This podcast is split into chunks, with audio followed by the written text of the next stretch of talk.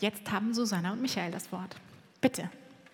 Ein Applaus für unsere Klimabotschafter und Klimakommunikatoren.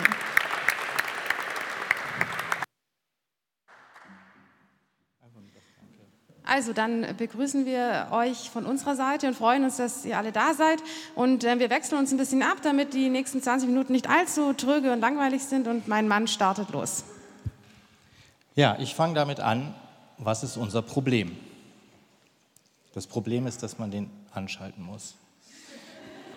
Jetzt kommen wir zum großen Problem. Was ist unser Problem? Unser Problem ist, wie wir aktuell leben. Wir heizen unsere Häuser mit Öl und Gas. Wir bewegen uns, wir sind mobil, wir fahren Auto, Bus oder fliegen, beruflich oder in den Urlaub. Und bei all dem verbrennen wir fossile Brennstoffe.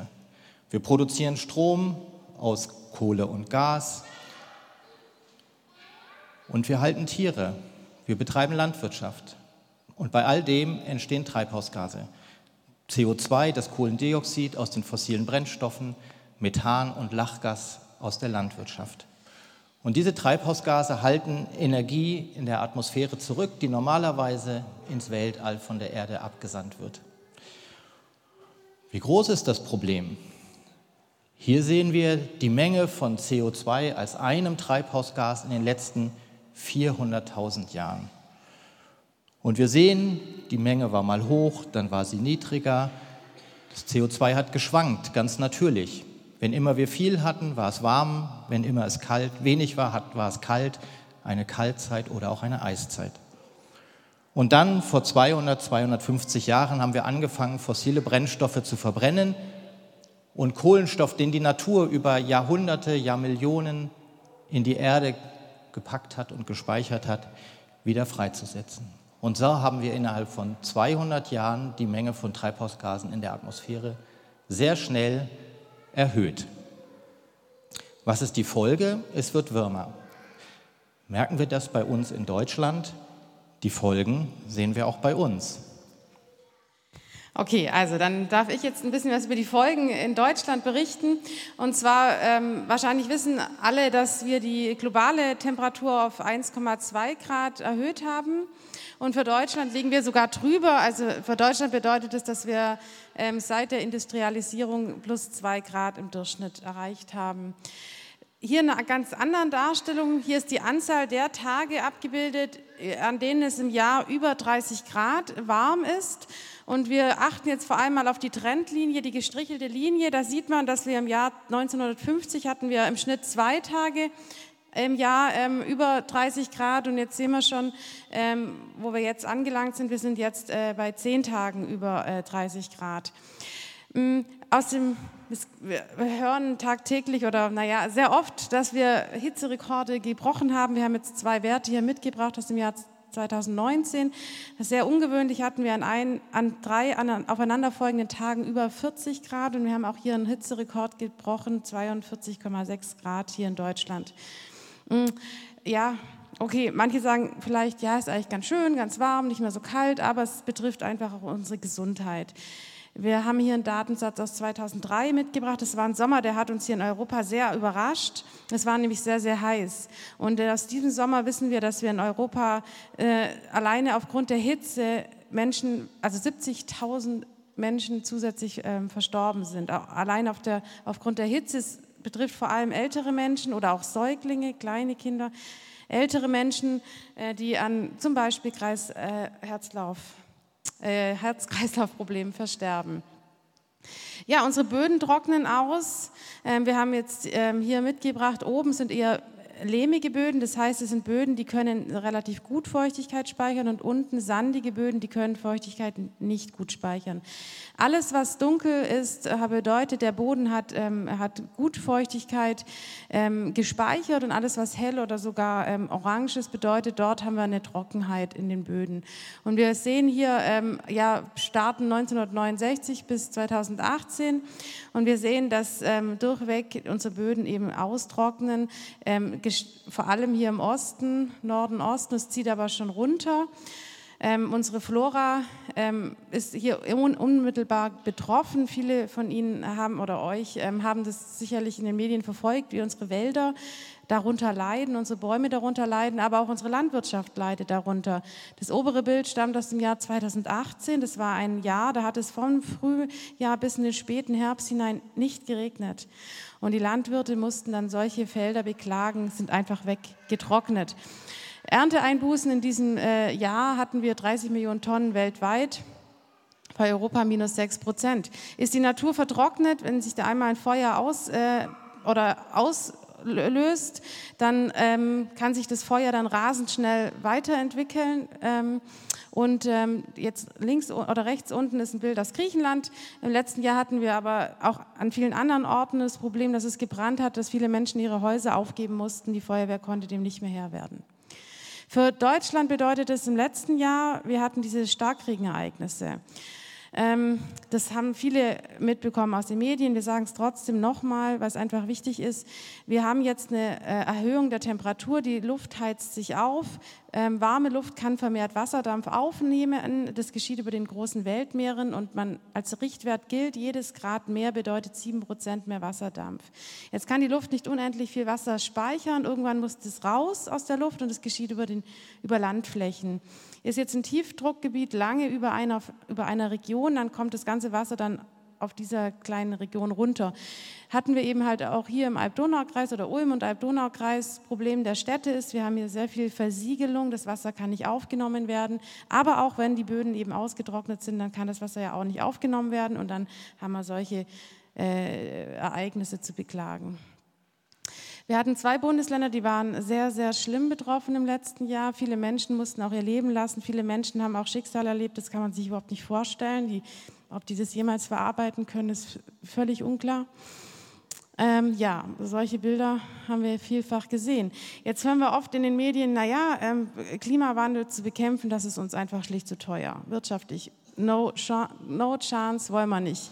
Aber wenn man mal hier äh, mal die Rechnungen äh, gegenüberstellt, was die, die Bekämpfung der Folgen des Klimawandels betrifft, dann sehen wir hier zum Beispiel die Deutsche Bahn sagt, alleine die Wiederherstellung der Infrastruktur in diesen beiden Bundesländern kostet sie 1,3 Milliarden Euro und das ist jetzt nur ein Teil, ähm, was äh, hier äh, aufkommt.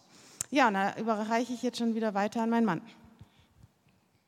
Ja, und was hat das mit mir zu tun? Sind wir nicht alle viel zu klein, ich als einzelner Mensch oder wir in Deutschland, die Welt ist so groß und wir sind so klein? Da macht es doch mal Sinn zu schauen, wie sieht es denn aus, wenn wir uns vergleichen mit anderen. Hier sehen wir die Mengen nur von CO2, die die einzelnen Länder ausstoßen. Und wenn wir mal schauen, ja, da sind China und die USA ganz vorne, Indien und Russland, aber Deutschland kommt schon auf Platz 7. Und wenn wir ehrlich sind, auch nur wegen Corona, denn sonst wären wir auf Platz 6. Also 187 Länder gibt es, die stoßen weniger aus als wir. Wenn wir jetzt sagen, wir sind zu klein und wir können nichts machen, dann können das 187 Länder hinter uns auch noch sagen. Jetzt können wir den Blick noch etwas ändern und einfach mal schauen, wie ist es denn historisch gewesen? Wo stehen wir denn da? Hier sehen wir den Treibhausgasausstoß seit Beginn der Industrialisierung. USA und China sind ganz vorne. Deutschland ist schon auf Platz 4. Und wie sieht es aus, wenn wir das pro Kopf einfach mal rechnen? USA und China und Russland, die sind ja so groß. Dann sehen wir, dass wir immer noch ganz vorne mit dabei sind. Da ist USA und Kanada vorne, dann kommt schon Australien, Neuseeland, die Länder. China und Indien sind auf einmal weit hinter uns, wo wir doch immer sagen, die Chinesen und die Inder sollen machen. Also ganz offensichtlich, wir sind leider immer ganz vorne mit dabei. Und zu sagen, ich bin zu klein oder wir sind zu klein als Land und wir haben keine Verantwortung, das scheint einfach nicht zu stimmen. Was können wir tun? Dann hören wir viel, wir lesen viel, wir sehen viel im Internet, wir lesen viel Zeitungen, wir gucken die Nachrichten im Fernsehen. Und wenn man sich das anschaut, dann trifft man immer wieder auf drei verschiedene Argumente, oder drei Gruppen von Argumenten. Die einen sagen, die Inventionisten hier ganz rechts von dem englischen Wort Invention, die Erfindung, die sagen, Die Technik, die Technik wird uns retten. Wir müssen nur neue Techniken entwickeln, neue Ideen haben. Uns ist immer irgendwas eingefallen. Und dann benutzen wir die Energie viel effizienter und dann stoßen wir weniger Treibhausgase aus. Und damit ist das Problem gelöst. Kennen wir alle. Die Autos verbrauchen seit vielen, vielen Jahren aber komischerweise gleich viel Benzin. Und warum ist das so? Weil jede Effizienz, die wir gewonnen haben, haben wir investiert in Wohlstand. In elektrische Fensterheber im Auto, in Klimaanlagen, Heckscheiben, äh, Heckscheiben, Scheibenwischer, komisches Wort, ähm, Fensterheber und so weiter und so fort.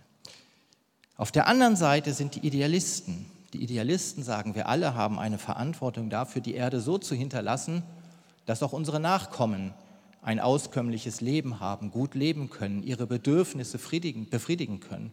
Und weil wir diese Verantwortung haben, sind wir alle aufgerufen, sorgsam mit Energie und Ressourcen umzugehen, zu hinterfragen, ob das jetzt möglich ist oder ob das nicht vielleicht doch überflüssig ist, was wir machen an der einen oder anderen Stelle. Und in der Mitte, da sind die Institutionalisten. Die Institutionalisten, die sagen, ich alleine, ich bin viel zu klein, ich kann das Problem nicht lösen, das soll der Staat mal machen, die Institution. Oder, oder die Unternehmen sollen sich kümmern, die Unternehmen als Institution. Und wenn der Staat mir Vorgaben macht, dann werde ich mich schon dran halten.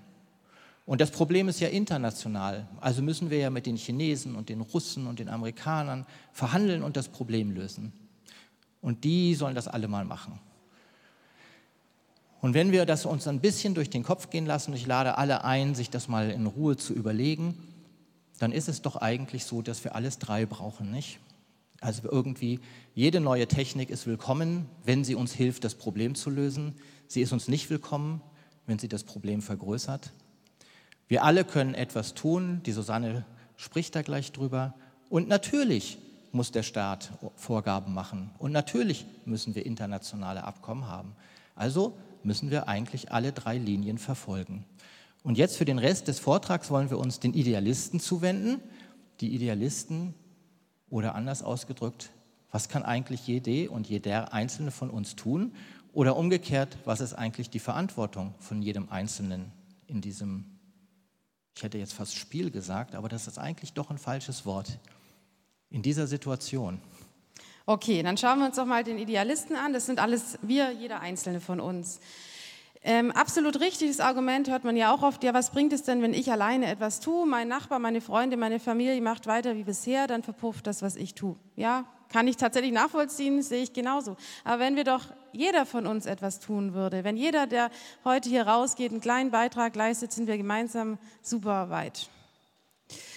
Ähm, ja, wenn man individuell eben vorgehen möchte, dann empfiehlt sich ganz klar, den individuellen CO2-Fußabdruck auszurechnen, weil nur dann wird es greifbar, was man eben tut. Jeder hat Argumente, ich mache schon dies oder das oder jenes, aber man weiß nicht so recht, was hat es eigentlich für eine Wirkung, bringt es was, ist es genug oder nicht. Wir empfehlen den ähm, Rechner vom Bayerischen Landesamt für Umwelt, weil man da auch Kleinigkeiten eingeben kann. Es, ist, ähm, es gibt verschiedene Rechner von Brot für die Welt und wie sie alle heißen, aber es ist sehr, sehr global und man kann das eigentlich schlecht greifen. Es, ich finde, es bringt gar nichts. Also von dem her, wir können den hier wunderbar empfehlen. Und wenn man sich das für Deutschland anschaut, dann äh, müssen wir feststellen, dass wir in Deutschland pro Person über 11 Tonnen Treibhausgase im Jahr ausstoßen. Und wenn man das im Vergleich sieht, weltweit liegt der Durchschnitt bei 6. Das heißt, wir liegen doppelt darüber. Und allein dieser Vergleich zeigt doch, dass wir in Deutschland eine riesige Verantwortung haben der Weltgemeinschaft gegenüber. Hier farblich kodiert die einzelnen Bereiche, Lebensbereiche, in denen wir Treibhausgase oder ausstoßen. Und man sieht hier, Konsum ist ein riesiger Batzen. Wir lassen, lassen es uns ganz schön gut gehen, sage ich jetzt einfach mal ganz platt. Ja, dann die, oder die Mobilität, unsere Mobilität, wie wir uns fortbewegen, ist ein großes Thema. Dann ähm, Heizung, wie wir unsere Häuser heizen oder auch wie wir uns ernähren. Strom ist natürlich auch öffentliche Emission. Ganz kurz, das ist, hat jeder als Geschenk vom Staat ähm, bekommen. Also zum Beispiel hier das Heizen, dieses Gebäude fällt darunter, können wir persönlich nichts tun. Starten wir mit meinem persönlichen Liebling, Lieblingsthema, das ist unsere individuelle Mobilität. Da möchte ich drei Fakten mitgeben, um einfach mal darzustellen, welches enorme Potenzial auf der Straße liegt. Also 40 bis 50 Prozent unserer Autofahrten sind unter fünf Kilometer. Genauer, 25 Prozent unserer Autofahrten sind unter zwei Kilometer. Ich glaube, da wird jedem sofort klar, wo hier das Potenzial liegt. Oder was ich auch super spannend finde, ist, über 40 Prozent unserer zurückgelegten Pkw-Kilometer geschehen in unserer Freizeit. Da haben wir doch eigentlich Zeit, ähm, umzudenken.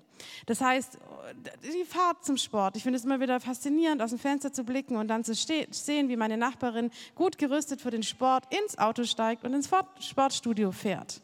Oder Urlaub. Urlaub ist ein ganz großes Thema. Wir haben alle wenig Urlaub jetzt gemacht, klar, aber ähm, ja, man sieht ja, was wir da tun. Wir fahren ziemlich viel mit unseren Autos durch die Gegend. Da ist jetzt nicht zum Beispiel unser Totschlagargument dabei, wir müssen ja zur Arbeit kommen und zurück. Das ist da nicht dabei. Ja, wo haben wir hier Reduktionsmöglichkeiten? Schon allein die Größe des Autos macht die Größe des Autos oder das Gewicht des Autos macht einen enormen ähm, Wert. Wir wissen, in Deutschland fährt das Auto 11.000 Kilometer im Schnitt pro Jahr. Wir schauen uns ganz oben mal so ein eher großes Auto aus. Das lieben wir Deutschen ja sehr. Wir fragen uns, warum diese zarte, äh, die zarte Dame mit so einem riesen dicken Auto durch die Stadt fahren muss. Ist sie Försterin? Wir wissen es nicht so genau. Okay, aber wenn wir jetzt mal ähm, uns anschauen, hier ist ein Familienauto, passen viele Leute rein. Hier VW Polo, Wahnsinn, da passen auch fünf Personen plus Gepäck rein. Man glaubt es kaum. Und dann sieht man hier rechts die Einsparungen an CO2 alleine, wenn man sich für ein kleines, leichteres Auto entscheidet. Oder wir haben gehört, knapp 50 Prozent unserer Autofahrten sind Kurzstrecken. Wir können hier auch Alternativen uns überlegen, insbesondere in den städtischen Gebieten, wo der ÖPNV gut ausgebaut ist. Also hier, wenn wir die Hälfte der Strecken mit ÖPNV zurücklegen, schaffen wir fast eine Tonne CO2 in Einsparung. Oder wenn wir es auch noch gesund und mit Freude machen wollen, mit dem Fahrrad zu Fuß, das andere macht auch Spaß, ich weiß, mm, schaffen wir natürlich noch mal mehr an CO2-Einsparung. Und vielleicht äh, können wir damit auch positive Visionen ähm, verbinden, indem dass wir sagen, oh, wollen wir diese ganzen Autos wirklich auch in unserer Umgebung haben oder wollen wir eigentlich nicht lieber Plätze haben, in denen wir schön leben können, uns unterhalten können und gesund auch irgendwie leben? Ja, Urlaubsreisen ist ein ganz großes Thema. Wie gesagt, die letzten zwei Jahre war das ganz arg schlimm, weil wir nicht in Urlaub konnten. Hm. Ähm, ja, okay, jetzt wollen wir alle wieder in Urlaub. Mallorca ist unser liebstes Urlaubsziel von uns Deutschen. Da chatten wir auch mal kurz über das verlängerte Wochenende hin, ist ja so günstig.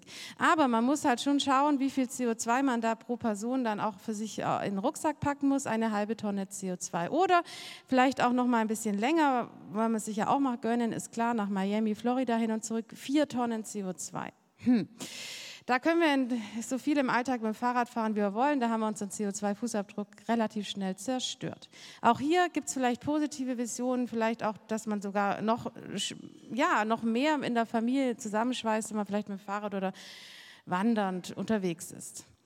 Ernährung war auch, ist auch ein großes Thema. Wir haben hier mal verschiedene Ernährungsformen durchgerechnet mit diesem Rechner. Ich möchte jetzt gar nicht ins Detail gehen. Links ist sicherlich eine, eine Person, die wir in Deutschland mh, hm, bestimmt äh, doch relativ häufig vorfinden, eher fleischbetont. Das kommen wir schnell hin, wenn wir mittags einen Leberkäse, abends noch einen Döner essen, mh, hm, sind wir schnell dabei. Diese Person allgemein achtet jetzt nicht so sehr darauf, was sie so zu sich nimmt. Die kommt allein über ihre Ernährung auf 2,7 Tonnen CO2.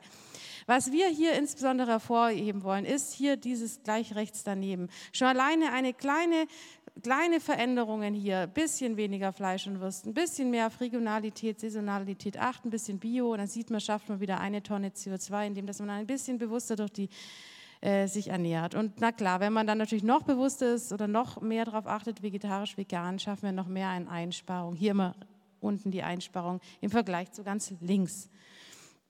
Ähm, Konsum haben wir gesehen, macht einen riesigen Batzen aus. Wir können jetzt nicht das ganze Thema hier grundweg ähm, aufarbeiten. Wir haben ein Thema mitgebracht, das ist unsere, sind unsere Klamotten. Man glaubt es kaum, im Schnitt ähm, kauft, äh, kaufen wir in Deutschland pro Person 60 Kleidungsstücke im Jahr pro Person und damit ist jetzt, sind, fallen weder die Schuhe noch die Unterwäsche mit rein, also wirklich eher so Kleid, Jacke, Pulli, Hose. Mm, vor drei Wochen habe ich noch immer erzählt, ah, wir kennen ja keine Leute, die da, darunter fallen. Seit wir vor drei Wochen an an einem Gymnasium waren, war das den jungen Menschen völlig normal. Okay.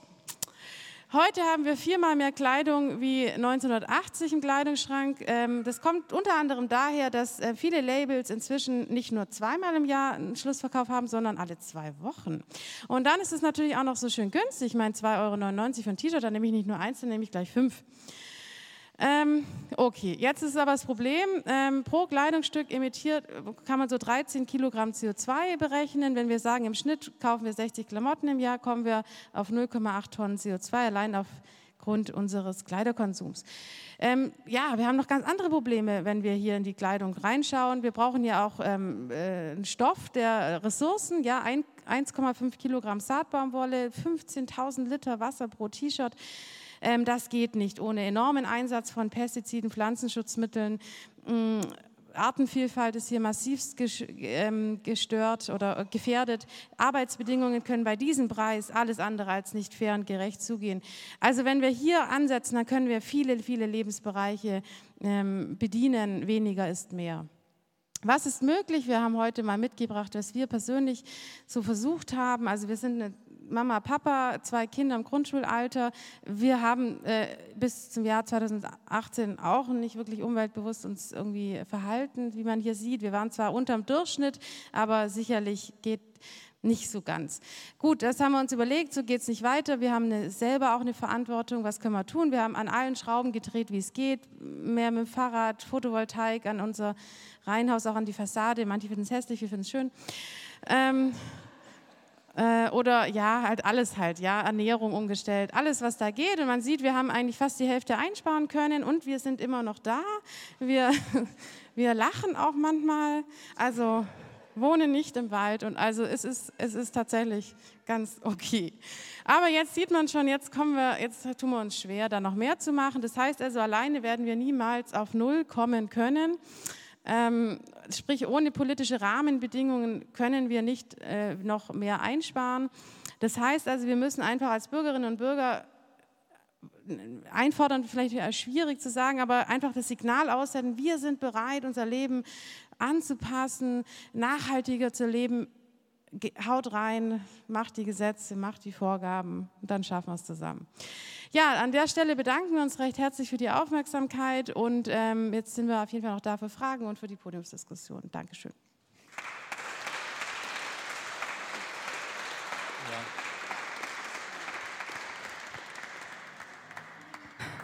Vielen Dank euch. Ich fand es äh, sehr unterhaltsam und mega informativ, wie ihr in kürzester Zeit so viele Informationen da reingepackt habt. Ich weiß, das ist echt eine Herausforderung, eine Kunst. Für alle von euch, die das, die eigentlich da gerne jetzt noch viel mehr hören, lesen würden, ähm, die beiden haben einen richtig coolen Blog. Der heißt Klima and More. Also Klima, A-N-D, and More, M-O-R-E.de. Ah, habt ihr auf dem Flyer, auf dem Stuhl. Unbedingt mitnehmen und zu Hause mal durchklicken in einer ruhigen Minute.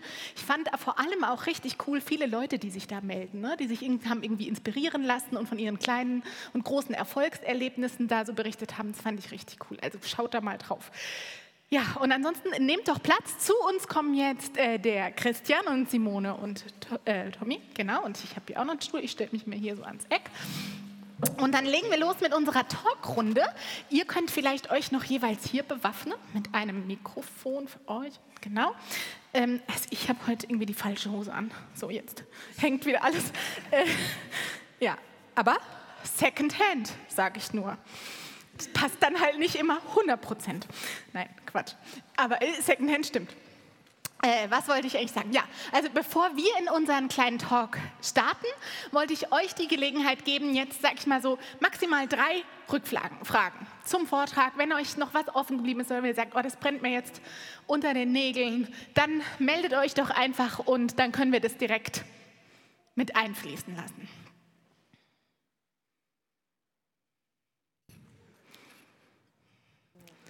Hier, erste Reihe.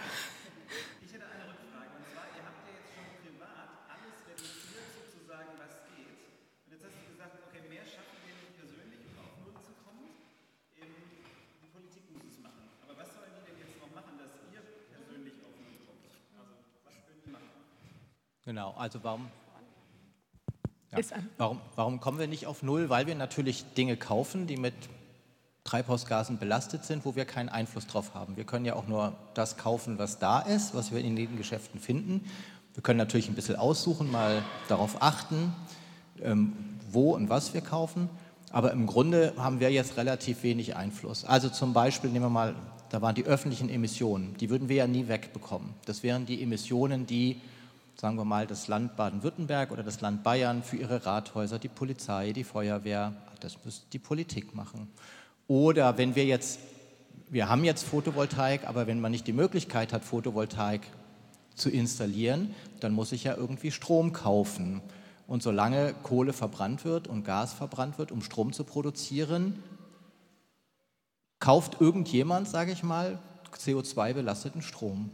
Und das können wir nicht beeinflussen. Wir können nur sagen, wir wollen das nicht. Wir können zu einem Ökostromanbieter wechseln, aber dann wird es auch irgendwann schwierig, weil irgendwann ist der Ökostrom begrenzt. Und da muss die Politik dran. Ja, danke für diese Veranschaulichung. Habt ihr noch eine Frage?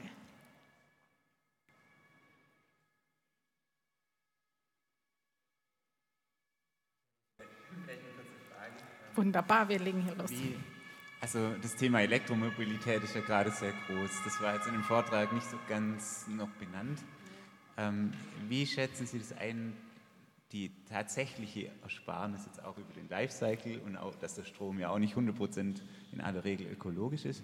Macht es Sinn, auf Elektroauto umzusteigen zum derzeitigen mhm. äh, Stand? Also jetzt lassen wir das Fahrrad mal beiseite. Diesel oder Elektromobilität? Der alte Diesel statt neuen zu kaufen, oder? Zum Beispiel, ja, genau. Mhm. Ja. Also, das ist erstmal ein guter Hinweis, den alten Diesel oder ein neues Auto nicht. Also, ich mache aus persönlich. Wir haben jetzt eins bestellt, ein E-Auto, aber auch weil der Diesel jetzt an die Stelle kommt, wo die Reparaturen zu teuer werden und immer wieder und so weiter. Mhm. Ähm, es gibt Untersuchungen, wie sich das praktisch der Fußabdruck über die Zeit verändert, der CO2-Fußabdruck über Zeit meint, vor drei, vor fünf Jahren und so weiter. Man kann eigentlich jetzt ganz sicher sagen, dass in, bei uns in Deutschland, in vielen anderen westlichen Ländern auch, das E-Auto über den gesamten Lebenszyklus besser ist. Aber wir werden das Problem nicht lösen, indem wir einfach alle Verbrennungsmotoren gegen E-Autos austauschen, weil wir einfach zu viele Autos haben. Und wie die Susanne gesagt hat, ja auch viele Dinge mit dem Auto machen, die wir vielleicht gar nicht mit dem Auto machen müssten. Ja? Ähm, Fahrradfahren, Busfahren, Bahnfahren. Also Fernfahrten machen wir nur noch mit der Bahn, fahren wir kein Auto. So, noch eine Frage.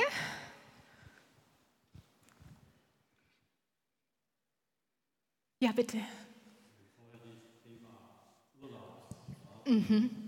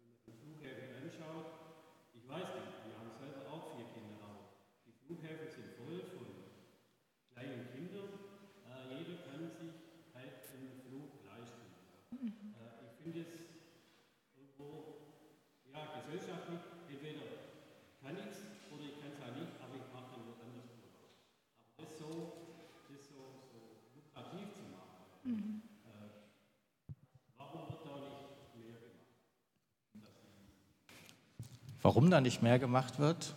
Naja, weil wir bestimmte Politiker wählen, nicht? Oder also ähm, viele, viele Antworten auf eine Frage. Also erstens mal, das Phänomen Urlaub ist ganz neu. Vor 30, 40 Jahren gab es das nicht, was wir jetzt sehen.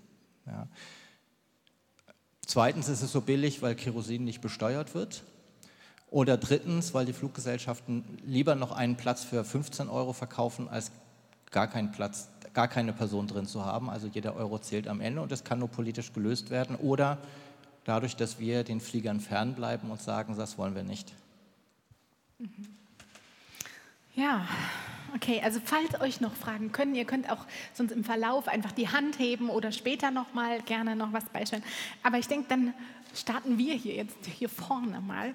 Ähm, und ich hatte mir eigentlich überlegt, dass ich gerne einsteigen würde in diese Runde ähm, mit eurer jeweils persönlichen Geschichte, weil das auch so was ist, was mich selbst beschäftigt. Ähm, vieles von dem, was ihr erzählt habt, ist ja gar nicht so richtig neu. Äh, vielleicht habe ich hab wirklich nicht alles in dem Detail gewusst und bin auch auf manches jetzt noch neugieriger geworden, aber mich würde schon interessieren. Ihr habt auch, wenn wir mit euch beiden anfangen, ihr habt ja auch gesagt, irgendwie bis 2018 haben wir irgendwie eigentlich so ganz normal gelebt und dann hat sich's geändert. Warum und wie kam es dazu? Erzählt doch einfach mal. Ja, also für mich persönlich war der Sommer 2018 sehr eindringlich, weil es halt nicht geregnet hat und ähm, wir haben ein Pferd und dann hat man halt gemerkt, uh, es wird knapp mit dem Heu, mit, den, mit, die, mit der Nahrung für die Tiere und dass manche vielleicht auch einfach ihre Tiere in Deutschland überlegen müssen, ob sie sie durchhalten können. Ja, ja war das so in dem Jahr? Also jemand so wie ja. ich, ich habe eine Schildkröte im Garten. Mhm. War bis schon, die verhungert, da, das, ja, ne, also, also wir haben sie alle ja. hingekriegt, aber ja. am Ende, aber es war schon so, dass sich manche überlegt haben, ob sie nicht in die Notschlachtung gehen müssen, sogar schon wow. teilweise, okay. weil, weil im Norden gab es gar kein Heu mehr. Aha. Okay. Wow. Ähm, ja, und ähm, ja, und dann hat man mit Freunden abends halt darüber geredet, ähm, wie wo, wo das enden und ähm, meine, wir, es war ja eigentlich bis dato natürlich auch schon klar, dass die Gletscher schmelzen, dass die Polkappen schmelzen, dass es, äh, ja, nur in Deutschland war es halt noch nicht so ganz so offensichtlich oder dass es uns so bedroht hätte. Mhm. Und dann ähm, habe ich mich halt eingelesen und ähm, bis dato hatte ich mich immer festgehalten an technischen Neuerungen, habe wieder irgendwas gelesen in den Medien, oh, man kann vielleicht irgendwie die Erde beschatten, was weiß ich, keine Ahnung.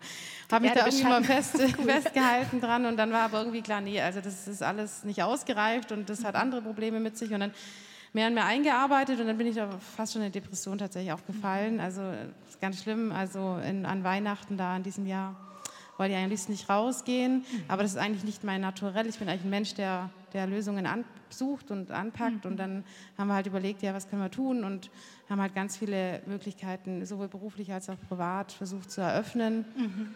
Und das ist auch dann parallel zu dieser Fridays for Future Bewegung, parallel auch zu Kreta. Und ähm, da haben wir dann irgendwie am Anfang so ein bisschen, sind wir auch dann, ja, parallel hat sich das bei uns entwickelt, haben die Vorträge dann entwickelt. Und ähm, in der Uni machen wir jetzt ganz viel, jetzt aber nicht alle mit allem hier belästigt. Ja, ich finde es genau, aber, ich ja. aber echt spannend. Ich finde es auch ehrlich total mutig, muss ich sagen, dass du das sagst. Auch, dass sich das ähm, so persönlich getroffen hat. Ähm, finde ich ehrlich gesagt auch bewundernswert, weil ich manchmal so das Gefühl habe bei mir selber, ich bin so gut darin geworden, alles auszublenden, was ich irgendwo lese oder höre, ja. dass es an mir vorbeirauscht und ich mich gar nicht mehr, äh, also in meinen Gefühlen, in dem, was uns dann doch zutiefst steuert, überhaupt noch treffen lasse. Auch aus meiner persönlichen Sicht, weil ich ja gläubig bin, ähm, finde ich das schon bewundernswert, weil ich so denke, wow, cool, dass sich da jemand so und es dann auch sagt, ne? Also eine Depression ist keine schöne Sache. Ja, es war jetzt nicht Depression, aber es war halt Ja, aber traurig. depressiv, ja. also wirklich eine ernste Erschütterung. Ja, ne? Und ja. Ähm, ja, aber wie, ja, und jetzt macht ihr alles Mögliche und ähm, kannst du uns noch mal sagen, was war denn so euer erster Schritt?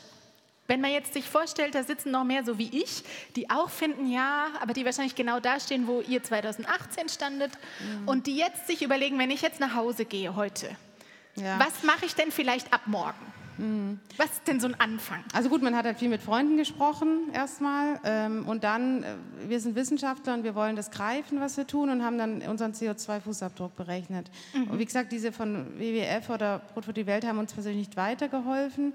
Die erdrücken einen eigentlich nur und dieser, den fanden wir halt sehr gut, weil wir da halt wirklich jeden Kilometer eingeben konnten und jedes, weiß ich nicht, kleine Hebelchen eintragen. Und, und wie muss ich mir das jetzt vorstellen? Also ich gehe jetzt nachher nach Hause, ich mache den Laptop an und dann mhm. gebe ich da ein Landesamt Bayern oder sagt ja. ihr das nochmal bitte? Ja, also wir können auch gerne über unseren Blog gehen. Einer ah, der okay. die ersten Blogbeiträge befassen sich genau damit, wie man seinen CO2-Fußabdruck berechnet. Da finden wir auch alle Links. Aber prinzipiell gibt man äh, Landes, äh, Umwelt, äh, Landesamt für Umwelt Bayern ein, oder? Ja. Und dann findet man den Rechner. Und Landesamt dann kann man für Umwelt, Leute. Tippt das nachher ein Genau, ähm, es hat aber vor allem mein Mann gemacht, weil der ist da sehr, äh, macht ihm das sehr viel Spaß, mit Zahlen zu hantieren. Mm, und ja, und dann hat man da eingetippt. Ja, aber das dauert eine Weile, weil man halt wirklich ja. alle Daten dann auch selber sammeln muss. Was, wie viel habe ich eigentlich ausgegeben letztes Jahr und so weiter. Aha. Und ja, und ähm, ja, und dann kann man das tatsächlich dann nachher sehen, wo man steht. Und Aha. dann kann man auch da durchaus stolz sein auf das, was man schon gut macht und aber auch dann wirklich auch das sehen, was man vielleicht nicht so gut macht und wie kann man das dann angreifen. Ja. Und dann, ihr habt dann in eurer Folie, das fand ich auch so spannend, wo ihr dann den CO2-Fußabdruck auch so für den Schnitt aufgelistet hat in den verschiedenen Farbblöcken. Da war ja wirklich so offensichtlich, dass der größte Batzen, der irgendwie, äh, fand ich, äh, war ich überrascht, wie groß im Verhältnis zu den anderen Dingen der ist, der Konsum ist. Ne? Wo man mhm. sich dann auch schnell fragt, hu, ist das vielleicht genau das, was uns so als Industrienation so wohlhabend, so stark eben auch von all den anderen unterscheidet. Und ich habe jetzt das mit den Klamotten, ne? und mit, ähm, habe ich verstanden, weniger ist mehr, länger tragen, nicht jede Mode mitmachen und so weiter.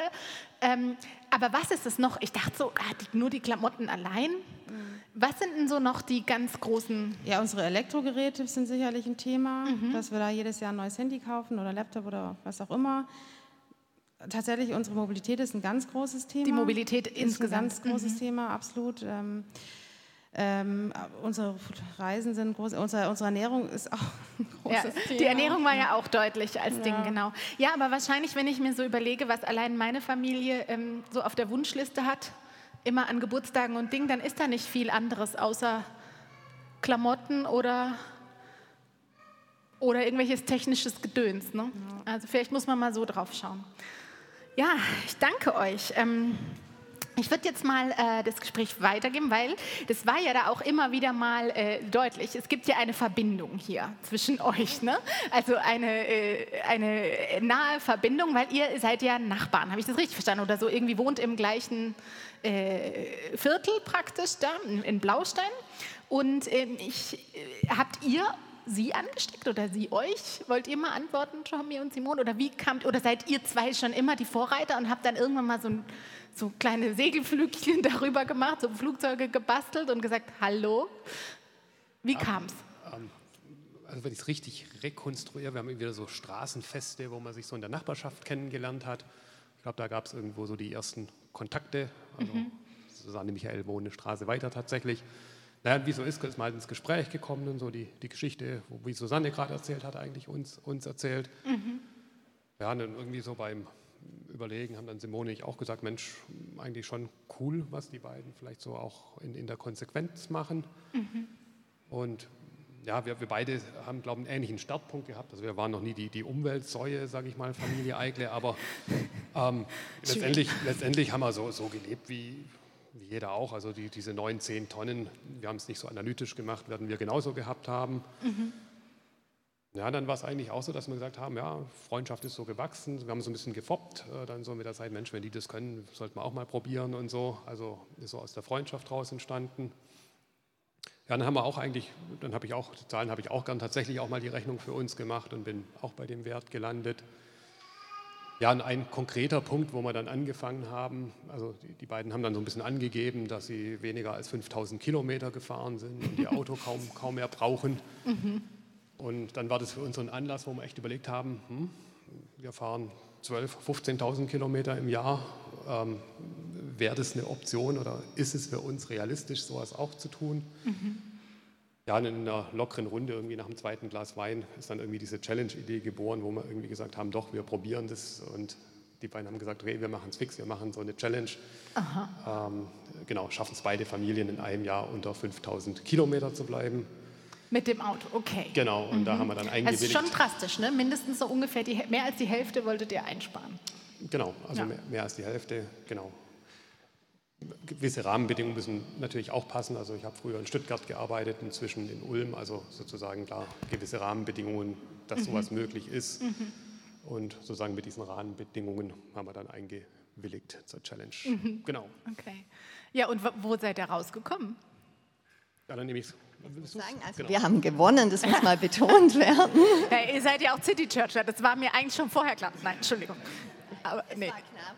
Es war knapp. Genau, nee, war, okay. war knapp. Wir sind dann beide so knapp bei 2000 Kilometer gelandet. Sogar. Ach du also Schreck, wenn ich mir das vorstelle. 5000, oh. ja. Also Leute, das sollten wir uns überlegen, ob wir diese Challenge auch annehmen. Ja? Äh. Nee, das Interessante ist, also beide Familien haben eigentlich gelernt. Tommy, mach ein bisschen näher ran. Ah, okay. Beide ja. Familien haben eigentlich gelernt, wenn man es ernst nimmt, muss man wirklich radikal sein, das Mobilitätsverhalten ändern, weil von, sage ich mal, 15 auf 5000 Kilometer zu kommen, das geht nicht nur, wenn ich irgendwo paar Fahrten ändere, sondern mhm. wir haben halt gemerkt, wenn ich anfange, nicht in Urlaub zu fahren, habe ich schon mal ein Riesenstück ähm, erreicht. Kann man leicht ausrechnen, wenn ich jetzt nach Hamburg fahre und ins Allgäu, Also man hat schnell, sage ich mal, 7.000, 8.000 Kilometer nur durch die Fernreisen. Auch ausgerechnet die Urlaubsreisen, gell? Ja. Hm. Ja. Also das heißt jetzt nicht, Familie eigentlich fährt nicht mehr in Urlaub. Das muss ich kurz zwischenwerfen. Äh, jetzt immer in das, das könnte so klingen, als ob wir auf alles verzichten und hier total asketisch leben. Das ist es ganz sicher nicht. Ähm, aber eine Reise Richtung Nordsee halt nicht mit dem Auto, sondern mit dem Zug zu machen, ist Aha. absolut eine Option. Und jetzt mal ganz kurz direkt. Ihr habt ja auch zwei Kinder. Wie macht ihr das mit dem Gepäck? Und ähm, der Badematte und genau, dem also weiß ich nicht. Inzwischen muss ich sagen, unsere Kinder sind ja keine Babys mehr. Wir brauchen keine Windelpakete, keinen mhm. Kinderwagen, kein Maxikose und was da so alles zusammenkommt. Ich glaube, in dem Alter, wo die wirklich klein sind und man für die noch, was weiß ich, alles mitschleppt, da wäre es sicherlich auch eine andere. Herausforderung. Inzwischen sind die so groß, jeder packt sein Köfferchen und ist für das Köfferchen schlicht und einfach auch zuständig. Mhm, das hat ja gleich pädagogischen Wert. Ja, und manchmal glaube ich, wenn man ein Auto hat, natürlich packt man es voll bis oben mhm. hin. Und was hat man am Ende des Urlaubs davon gebraucht? Vieles oft doch nicht. Und wir haben gemerkt, auch mit ein paar weniger Klamotten, fast überall, wo man ist, man kann sie ja auch mal waschen. Und ja. also das war für uns jetzt nie ein Punkt, wo wir gesagt hätten, das geht deshalb mit dem Zug nicht. Mhm. Mhm. Ja, spannend. Nee, letzter Satz, also ist es schon wichtig, die, die, Lebensumstände müssen natürlich vor sowas passen. Ich glaube, ich habe es gesagt, wenn ich natürlich irgendwo arbeite, wo ich definitiv mit dem Zug nicht hinkomme oder nur mit riesem Zeitaufwand, wird das Auto natürlich teilweise die einzigste Möglichkeit sein. Mhm. Aber umgekehrt, naja, wenn ich auch so eine Nachbarschaft oder rumschaue, ich meine, viele arbeiten halt doch in der Nähe oder haben mit etwas mehr Zeitaufwand doch auch die Möglichkeit, einen ÖPNV zu nehmen. Oder ich finde, E-Bike ist eine Riesenchance, man legt ganz andere Distanzen zurück, auch die Berge sind kein Hindernis mehr. Also genau, so war es dann bei uns, dann halt doch nochmal anzufangen, in letzter Konsequenz auch die Strecken dann wirklich auch mit dem E-Bike oder mit dem ÖPNV dann zurückzulegen. Mhm.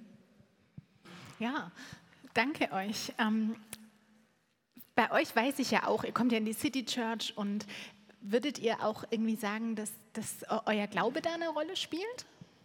bei dieser ganzen Thematik? Weil bei mir ist es schon so, dass ich äh, mein Glaubensleben irgendwie auf viele Bereiche im Leben so, das ist uns in der City Church ja auch so ein Anliegen, dass das nicht so auseinanderklafft, ne, sondern dass unser Alltag und unser, das, was wir glauben, auch irgendwie wirklich zusammenpassen. Ich muss aber schon für mich so sagen, dass das in diesem Bereich sowas ist, ja, ich, da bin ich irgendwie nicht so äh, bewusst und da habe ich auch tatsächlich ähm, äh, auch schon seit Kindheit und Jugend gar nicht so viel äh, Predigten oder Appelle in diese Richtung gehört, sondern es ging immer eher so um mich und mein, mein, meine Seele, mein, wie ich mich verhalte, ob ich freundlich bin, Nächstenliebe praktiziere und solche Dinge äh, von Mensch zu Mensch. Und das ist ja jetzt ein viel größerer Kontext.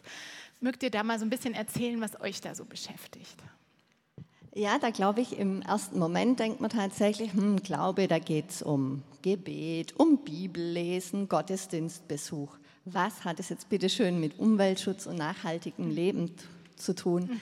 Und auf den ersten Blick denkt man vielleicht ja nicht so viel, aber auf den zweiten Blick, glaube ich, hat sehr viel damit zu tun. Ich denke, ähm, ja, die Sorge um die Schöpfung ist für Menschen, die sagen, sie glauben an Gott, eigentlich keine Option, die man wählen kann oder nicht wählen kann, sondern ist eigentlich ein fester Bestandteil, der zu unserem Glauben dazugehört. Und ich denke, ein Problem ist so ein bisschen das, was du schon angesprochen hast, vielleicht so eine Prägung, mit der wir aufgewachsen sind, dass der Glaube oft so fokussiert wird auf, was hat es mit mir und Gott zu tun. Immer so diese mhm. Dimension beleuchtet wird, vielleicht auch ein bisschen so ja, sehr vergeistlicht. Es geht um Jenseitiges. Mhm. Das Reich Gottes hat irgendwas mit dem Himmel und irgendwann in Zukunft zu tun. Aber wir sind ja Menschen, die in einem Körper hier auf der Erde leben. Und ich glaube, wenn wir da mal versuchen, uns eine andere Brille aufzusetzen und die Bibel auch mit einer anderen Brille ein bisschen entdecken und lesen, ähm, dass sich da erstaunlich Neues auftut und dass es nicht immer nur so um dieses ich und Gott geht, sondern dass da Gott ist, da bin ich und da ist auch noch der Rest der Schöpfung. Also das ist so eine Dreiecksbeziehung und alles ähm, steht da irgendwie in so einer gegenseitigen Wechselwirkung. Ja, und wenn man, schon wenn man im Alten Testament reinguckt, finde ich das faszinierend, dass es da echt auch Prinzipien gibt für nachhaltigen Lebensstil, wie dass alle sieben Jahre das Land ruhen mhm. soll oder dass man beim Ernten immer einen Streifen übrig lassen soll. Also nicht das Maximum rausholen, sondern so leben, ähm, ja, dass die Erde sich erholen kann, dass, dass es nicht zu einem Artensterben kommt, dass, dass auch Arme was haben. Also ein ganz klares, ähm, ein ganz klarer Fokus darauf, so zu leben, dass es nicht nur mir gut geht, dass es um meins geht, sondern den Blick, dass es ja allen dabei gut geht. Und ich denke, da spielt, glaube ich, eine ganz große Rolle. Ja, spannend. Ich glaube, du hast echt ähm, einen Fund. Ich finde es großartig, cool und äh, freue mich da voll drüber. Ähm, habt ihr noch so Dinge, wo ihr sagt, das würdet ihr uns einfach mitgeben als City Church, wenn ihr uns ermutigen wollt, äh, so zu leben, wie es sich Gott eigentlich wünscht, auch in diesem Bereich? Ähm, ja, ich glaube, da ist einfach wichtig, dass jeder für sich so mal ein bisschen eine Bestandsaufnahme macht und überlegt und sich auch selber hinterfragt. Informieren ist sicherlich mal so der erste Schritt, um überhaupt ein Bewusstsein zu entwickeln. Und dann auch zu sehen, ja, tatsächlich, das, das ist nicht nur irgendein Aktionismus, sondern es hat auch irgendwas mit meinem Glauben zu tun und ist eine Ausdrucksform von meinem Glauben. Und wenn ich das ernst nehme, dann, ja, kann es mir eigentlich nicht egal sein, was mein Lebensstil so an Kollateralschäden verursacht, sondern ja, dann, dann nimmt man das vielleicht auch ein Stück ernster und, und guckt einfach, wo man da bei sich selber mit Veränderungen anfangen kann. Und wichtig finde ich auch zu sagen, und es geht nicht darum, dass jeder dies oder jenes tun muss, sonst rutscht man ja ganz schnell in so was ja, Regelhaftes mhm. rein, du musst und wenn du nicht, dann bist du hier falsch und da kann man ja dann auch schnell, äh, schnell in so eine Schiene reinrutschen, dass man auch selbstgerecht wird. Ne? So, ich habe es ja gut gemacht, die anderen, die fahren noch im SUV, die machen es falsch. Ähm, ja, ist nicht so sympathisch. Genau, da, darum geht es ja gar nicht oder auch nicht um Vorschriften, mhm. sondern so irgendwie einen Punkt zu finden, wo man sich einen Anfang finden kann. Mhm. Ja. Und das kann persönlich ja ganz, ganz ja. verschieden sein. Magst du noch ergänzen, genau. Tommy? Ja, vielleicht Gerne. letzter Comment noch von mir. Ich meine, jeder hat irgendwo seinen Rucksack, ja. ja. Ähm, wir alle leben in Häusern. Wir haben auch ein Haus gebaut, ja, was ja. immens CO2-Emissionen verursacht hat. Also ähm, ich, ich glaube. Zur Einordnung, ich glaube, so ein Hausbau ist schon auch eine heftige Nummer, so ne? in der Bilanz des Lebens. Genau, das ist halt auch ja. das Thema, sozusagen die ganze Zementindustrie und so, mhm. sozusagen die ganzen Vorketten sind halt einfach nicht nachhaltig. Mhm. Klar mit PV-Anlage und ähm, kleineren Häusern, man kann dann wieder was tun, aber vom Grundsatz ist ein Hausbau ja. Ähm, kein ökologisches Meisterwerk, das, das, muss man klar sagen. Aber ich, ich wollte nochmal sagen, so dieses, ja, sich nochmal die, diese Bilanz für sich ziehen und dann auch einordnen und ja, vielleicht ein Stück weit schon sagen, ich gestalte jetzt mein Leben für mich ökologischer oder mache eine Art ökologische Lebenswende im Bewusstsein. Ich kann nicht überall top werden, aber dort, wo ich anfangen kann, das auch zu tun, ist, glaube ich, schon das Wichtigste erstmal. Mhm. Bei mir war es so, ich war vielleicht stark, ich bin ja Ingenieur, arbeite seit 25 Jahren im Bereich erneuerbare Energien, war vielleicht so der Inventionist, also habe vielleicht auch lange gedacht, es geht mehr einfach durch Invention und so und habe mein persönliches Handeln vielleicht auch, ja, auch erst seit drei Jahren letztendlich mhm. richtig angefangen umzustellen. Einfach zu merken, ich muss konsequenter auch, auch bei mir anfangen. Mhm. Genau. Schön, ich finde es cool. Ich finde es cool und man merkt euch an, dass es wirklich wie ein Gottesdienst ist. Ne? Und auch so dieses, sein Handeln echt äh, die ökologische Wende, das finde ich äh, schön, das äh, von, an euch zu sehen und es inspiriert mich und motiviert mich auch. Also wir können ja nachher auch mal gucken. Ne? Bayerisches Dings. Ähm. Oh. Aber einmal, mit, also mit der Fähre, nicht mit dem Flugzeug. Aber gut. Äh, Christian, jetzt sollen wir von dir noch hören. Ähm, ich weiß, dass ähm, dir und deiner Frau äh, Anja das auch äh, äh, ein ökologischer Lebensstil auch schon immer, glaube ich, oder schon sehr lange wichtig ist. Und trotzdem wird uns einfach interessieren, was so deine Geschichte ist mit diesem Thema, wie du dazugekommen bist, was dich bewegt. Ähm, also grundsätzlich ähm, bewegt uns das Thema tatsächlich schon seit einer Zeit. Ich weiß gar nicht, was der Startpunkt war. Wahrscheinlich auch mit, dass meine Frau in Freiburg studiert hat. nee, das ist vielleicht ein Aspekt. Ich bin von Beruf her Architekt und da ist natürlich dieses Thema auch gerade sehr aktuell und sehr, natürlich zu Recht auch sehr hoch. Und man befasst sich dann natürlich aus Berufswegen. Die haben Lehmboden in ihrem Wohnzimmer. Da könnt ihr mal fragen, wie das geht. genau, aber ja, auch da ist sicherlich nie, vieles nicht ähm, ideal gelöst, äh, was ähm, CO2-Einsparung angeht. Genau, aber das Thema an sich, das ähm, beschäftigt uns schon lange oder auch für uns persönlich natürlich äh, alles auch sehr in Grenzen. Und ja, vielleicht, äh, um einen Schritt weiter zu erzählen, wir haben, ich glaube, das Thema hat uns ab dem Moment, wo wir Kinder bekommen haben, nochmal auf eine andere Dimension betroffen, glaube ich.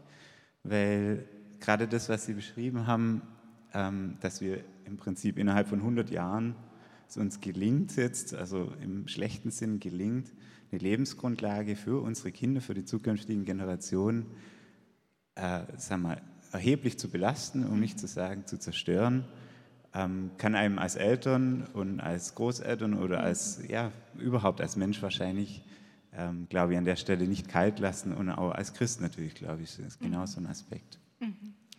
Da habt ihr was, äh, da habt ihr was gestartet. Erzähl doch mal von der Initiative, die ihr gerade so im Blick auf Zukunft und Kinder. Genau, also wir haben ähm, wie gesagt, äh, zwei Kinder. Die Valerie ist jetzt drei, ähm, beginnt jetzt in den Kindergarten zu kommen und so vor anderthalb Jahren haben wir uns überlegt, ähm, Anja kommt ja aus dem Bereich, ähm, wir haben einfach überlegt und wir haben die Kindergartenlandschaft in unserer Umgebung ähm, wahrgenommen und gesehen, was dort vermittelt wird, was grundsätzlich nicht falsch ist, aber wir haben uns einfach mal zusammengeguckt ähm, im Weihnachtsurlaub und haben mal so eine große Raufasertapete genommen und uns mal überlegt, was wäre eigentlich eine Kindergartenform, die heutzutage auch in Anbetracht dieser Herausforderungen, äh, die es da gibt, was müsste eigentlich ein Kindergarten leisten oder mitbringen? Oder wie müsste der aufgebaut sein, dass gerade eben die zukünftigen Generationen zum einen Bewusstsein dafür entwickeln und zum anderen auch eine Resilienz oder eine, eine Art und Weise oder Handlungs ja, also handlungsfähig werden, kreativ mit den Problemen, die wir offensichtlich wahrscheinlich auch gar nicht mehr ganz stoppen können. Also dass, wir, dass die mit den Problemen äh, in der Zukunft klarkommen. Mhm. Ähm, genau, und daraus hat sich so ein Kindergartenkonzept entwickelt. Das, der Kindergarten, also das Konzept nennt sich Naturkindergarten Biene. Das ist jetzt erstmal so ein bisschen ein ja, ein bisschen banaler Name Im, im, ersten Schritt. Ähm, wenn man es geschrieben sieht, sieht man, da sind ein paar Rechtschreibfehler drin, also das B, das N und das E sind groß geschrieben. Äh, das ist im Prinzip bewusst, weil es gibt von der UNESCO eine ähm, Initiative, das sogenannte Bildung für nachhaltige Entwicklung. Vielleicht kennt es der eine oder andere, also BNE.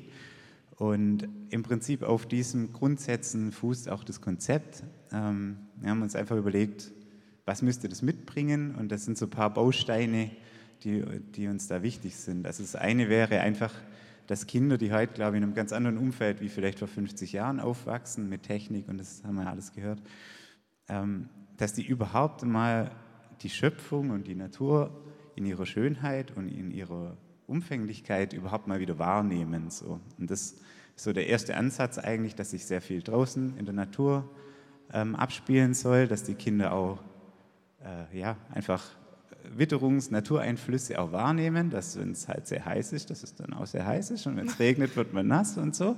Also das mal so als ersten Ansatz. Um sie dann im nächsten Schritt, und das sehen wir bei den kleinen Kindern, ich finde, da kann man viel davon lernen, auch die Begeisterungsfähigkeit genau für dieses Erleben auch wieder zu wecken in den Kindern. Also wenn man sieht, wie ein Zweijährige eine Schnecke äh, mhm. beobachtet, ähm, es ist, dann ist es halt nicht, Ii! Genau, es ist spannend, was Kinderaugen eigentlich auch noch wahrnehmen können, wenn man es ihnen zeigt. Und das, das wäre uns ein wichtiger Aspekt. Und dann, aber jetzt nicht nur Naturkindergarten, sage ich jetzt mal im herkömmlichen Sinn, sondern uns wäre es auch wichtig, einfach zukunftsorientiert das, äh, das Thema aufzuziehen. Also, dass, dass die Kinder auch in einer, in einer Umgebung dann aufwachsen, die ihnen auch Technologie zeigt, die ihnen auch zeigt, ähm, was, also wie kann man auch wirklich vernünftig nachhaltig leben? Also mhm. sei es jetzt zum Beispiel eine Biogas, Mini-Biogasanlage, die die selber beschicken zum Beispiel. Mhm. Oder an so wollen wir die eigentlich da, würden wir die sehr gerne an der Hand nehmen, dass die einfach durchs Tun und Teilhabe ähm, mhm.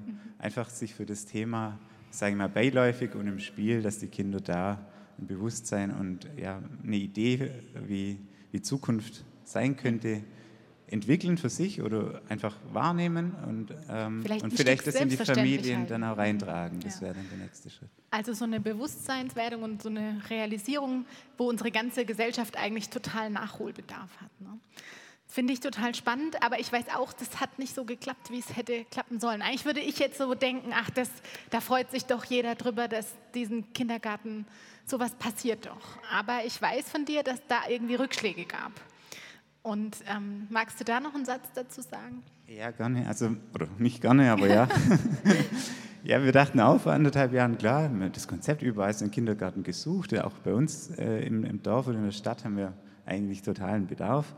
Und wir dachten, klar, das entwickeln wir. Wir haben es zur Stadt geschickt und dachten, jetzt geht es gleich los. Die kommen auf uns zu. Und jetzt, aber komischerweise, ich habe auch keine so ganz, äh, ich kann es gar nicht genau greifen, warum, aber es ist so, dass es politisch bis heute äh, von, sage ich mal, Schlüsselpositionen boykottiert wird, leider. Also ich kann es nicht nachvollziehen, weil es weder finanziell noch, also es hat eigentlich keine Nachteile aus meiner Sicht.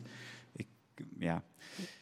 Trotzdem ist es total schön, ähm, dass wir äh, nicht mehr als zwei Leute das ganze Ding tragen, sondern es ist ein Verein entstanden und wir haben auch sehr viele äh, tolle Menschen kennengelernt, die dann die dazukommen sind und irgendwie die Idee gut finden und tragen würden. Und ja, wir wissen bis heute nicht, ob aus dem Kindergarten was wird. Unsere Kinder sind wahrscheinlich jetzt dann bald in der Schule, dann, wenn das ernst wird. Also ein Stück weit tragen wir das auch nicht nur mehr für uns jetzt, äh, oder nicht, sowieso nicht, das war von Anfang an nicht so, aber das war natürlich ein Aspekt. Klar.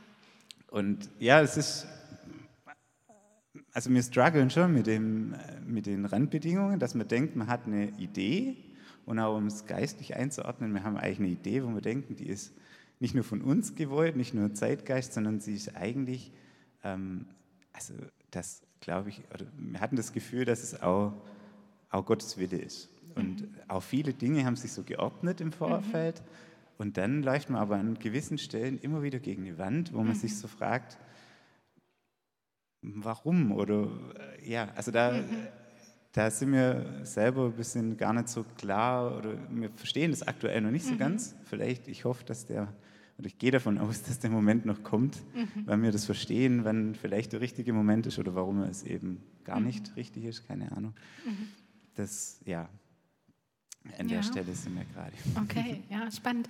Ich finde das, ähm, also ich erlebe dich ja auch äh, in den Leitungssitzungen und sonst so auch privat hin und wieder und ich finde das äh, toll und ich dachte, das sollt ihr auch hören. Mich hat es schon motiviert und ich muss auch sagen, ich dachte, als ihr das erste Mal davon erzählt habt, ja, wow, cool, wie Gott euch da auch gebrauchen kann und es läuft und dann läuft es halt manchmal nicht. Und für mich ist es auch sowas, wo man einfach wieder merkt, wie es im Leben eben manchmal so ist.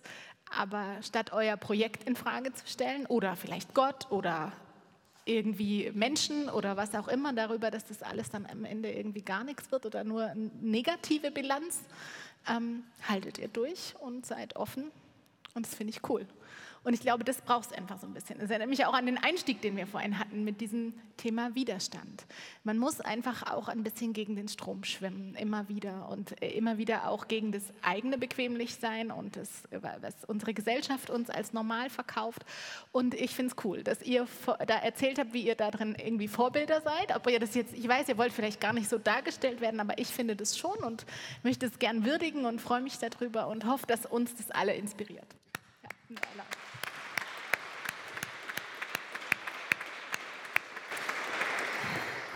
Ja, also jetzt nochmal, genau, gab es nochmal eine Frage?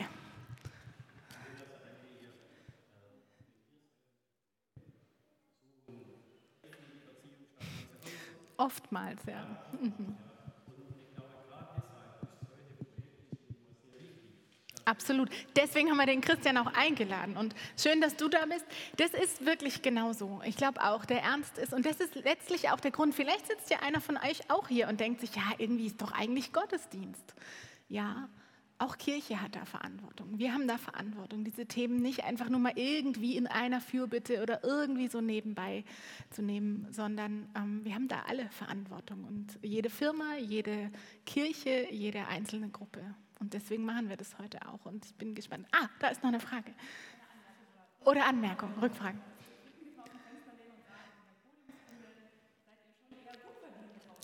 Spannend. Mhm.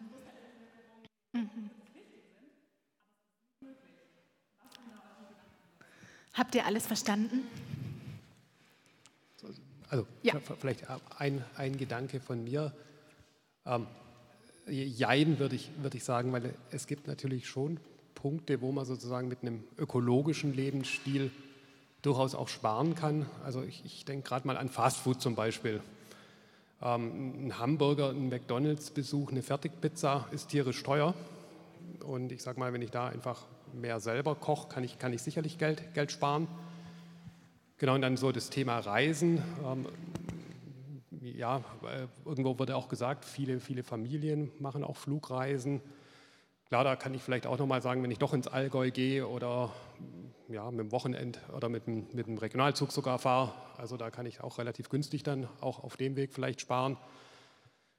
Genau, Fleischkonsum. Ähm, ja, Fleisch ist relativ billig bei uns, aber im Verhältnis immer noch, immer noch teuer. Also wenn ich einfach auch weniger Fleisch esse, glaube ich, kann ich auch noch mal was sparen. Also wenn man, glaube genau hinschaut, ähm, gibt es auch Punkte, wo ich mit dem ökologischen Lebensstil ähm, durchaus auch sparen kann. Ja, und natürlich, Tommy, das liegt mir jetzt auch auf der Zunge. Das kann ich, also kann ich schon verstehen, wenn ich durch den Aldi gehe und dann das Bio-Hackfleisch und das normale sehe nebeneinander oder die Bio-Joghurts und die, die, was jeder, jeder von uns immer wieder einfach im Alltag hat. Ne? Und wenn dann das Gehalt klein ist, ist es hart. Ja, ja gut, sag dir noch was. Also, den Klimawandel zu bekämpfen oder die Klimafrage ist eine soziale Frage. Mhm. Das ist das Grundproblem. Ja? Denn wer nichts verdient, kann auch kein CO2 emittieren, um das ganz einfach zu sagen. Ne? Und deswegen finde ich es auch nicht schlimm, wenn jemand, der, ich sage erst mal, wenig bis gar kein Geld hat, einfach sagt, mein Beitrag kann nur ganz klein sein. Ja? Denn ich sage jetzt mal, wenn ich wenig Geld habe, dann ist die Flugreise eigentlich vielleicht auch gar keine Option.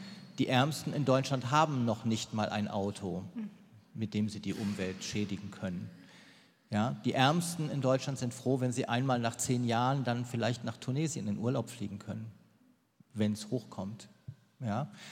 Und deswegen finde ich es auch nicht schlimm, wenn diese Personen sagen, ich kann nicht viel machen, ich kann nur minimal etwas dazu beitragen. Ja, ich glaube, man muss sich überlegen, jeder muss im Rahmen seiner Möglichkeiten und im Rahmen seiner Verantwortung etwas machen. Ja, wer viel Geld hat, wer viel konsumiert, wer damit auch viel die Umwelt schädigt, hat eine große Verantwortung und muss mehr machen. Wer wenig verdient, wenig CO2 emittiert, wenig verreist, kann eben nur wenig machen. Ja? Oder anders ausgedrückt, niemand kann alles machen, aber jeder kann etwas machen. Und dann hat man auch, muss man auch kein schlechtes Gewissen haben, wenn ich sage, wenn, wenn, ich kann nicht mehr machen, weil ich mir nicht mehr leisten kann. Aber darüber nachdenken kann jeder. Mhm. Finde ich sehr schön und finde auch ein super Schlusswort. Ihr seid alle eingeladen. Ich nutze mal diesen Moment, nachher beim Mittagessen noch da zu bleiben. Ihr bleibt auch da.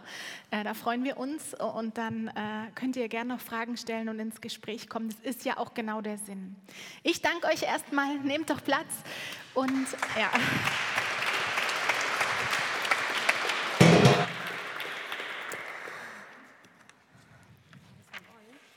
Ähm, weiß ich gar nicht. Habt ihr mitgebracht? Schön. Dürft ihr auch wieder mitnehmen. Ähm, ja, das ist jetzt so ein, so ein gewisser Cut. Wir haben Gottesdienst heute. Wir haben jetzt noch ein bisschen Zeit. Ich hoffe, ihr habt auch noch ein bisschen Zeit. Ich weiß nicht so, wir haben jetzt, jeder hat wahrscheinlich jetzt so viele Gedanken. Ich hoffe, ihr habt auch sowas für euch gegriffen. Denkt an diesen CO2-Fußabdruck, könnte man mal probieren. Ne? Behaltet aber bei all dem auch diese, diese letzten Worte. Keiner kann alles machen. Und das ist, finde ich, auch was, ähm, wenn Jesus jetzt hier wäre, was würde er denn sagen? Also er ist ja hier, ne? das ist ja dieses merkwürdige, unsichtbar und doch da und das glauben wir, das ist unsere Hoffnung, dass er jetzt hier dabei ist es auch alles hört und sich fragt, ja, dich vielleicht fragt, was bedeutet denn das jetzt nächste Woche? Bei dem, was kommt ganz wichtig ist, er ist der, der das Beste für uns will. das Beste für unseren Planeten, der uns herausfordert, manchmal über unsere Schmerzgrenzen hinaus. Und vielleicht fordert er dich und mich, ich glaube, mich fordert er schon heraus, zu einer echten Verhaltensänderung. Aber er hat uns auch gesagt, dass wir nie allein sind, dass sein Geist in uns wohnt, dass er uns Kraft gibt und Orientierung und Sicherheit. Und ich finde, das ist so was Schönes. Und das ist unser christliches Benefit. Das gibt es sonst nicht. Das ist so was Cooles. Und ich lade euch ein, lasst, lasst euch jetzt nochmal, unsere Band hat noch drei Lieder vorbereitet. Wir nehmen uns jetzt einfach nochmal einen Augenblick Zeit, um zu ihm zu kommen, ihn zu feiern, auch aus dieser Spannung heraus, wie es um unsere Welt steht, wie es um uns selbst steht, wie es in uns aussieht. Singt mit, singt für ihn und lasst euch bewegen.